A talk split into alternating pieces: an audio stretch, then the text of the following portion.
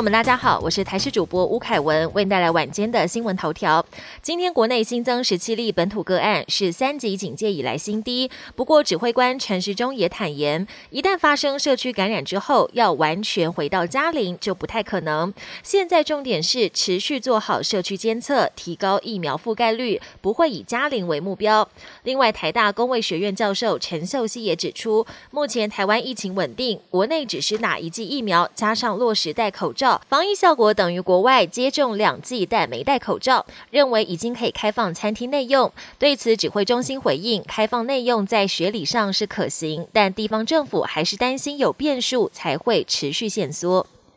十八到四十九岁的民众，累计到今天下午一点为止，已经有超过三百九十万人上疫苗意愿登记平台登记，非常踊跃。不过，在疫苗厂牌选择上，仅勾选 A Z 疫苗的占百分之二点零九，同时勾选 A Z 和莫德纳疫苗的约百分之五十三点六零，而只勾选莫德纳疫苗则占百分之四十四点三零。相较之下，数量充足的 A Z 打气却明显低迷，指挥中心只能喊话。尊重大家的喜好，不过现阶段施打会以 A Z 为主，尽量让想打的人先打到，不想要的只能等待。至于外界关心不同种 m R N A 的疫苗是不是可以混打，指挥中心表示会参考国际资料，只要有足够科学证据证明，就可以考虑这样的施打方式。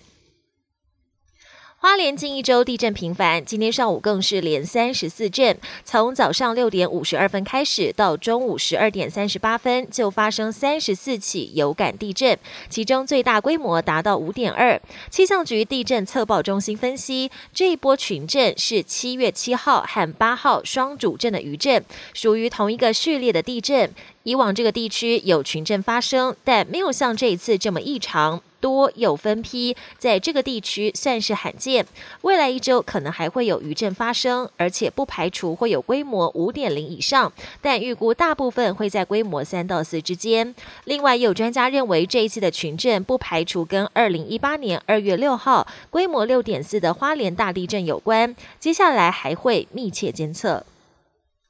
国际焦点：南韩已经有三成人口接种至少一剂疫苗，进度算是亚洲国家前段班。不料最近施打速度骤降，从一天施打八十五万剂变成只剩下三万剂，原因就是疫苗到货频频延迟。南韩一共订了一点九亿剂的疫苗，如今却只有两千多万剂到货。当局十二号开放五十五到五十九岁民众线上预约疫苗，也因为民众太热络，疫苗供不应求，迫使。南韩政府一度将网站紧急关闭。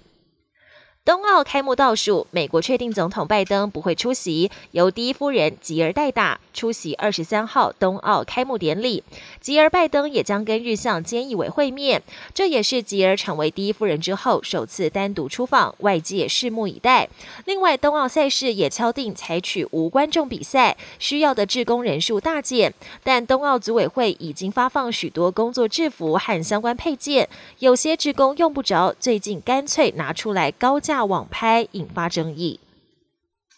疫情当下，在部队服役最怕群聚染疫。英国最新的航空母舰伊丽莎白女王号在印度洋跟美军展开大规模联合军演之后，十四号传出舰上有大约一百人感染新冠肺炎，但英国军方强调，舰上人员从英国出发前已经全部打完两剂疫苗，疫情在可控制范围，不会影响接下来印太地区的巡航任务。本节新闻由台视新闻制作，感谢您的收听。更多内容请锁定台视各节新闻与台视新闻 YouTube 频道。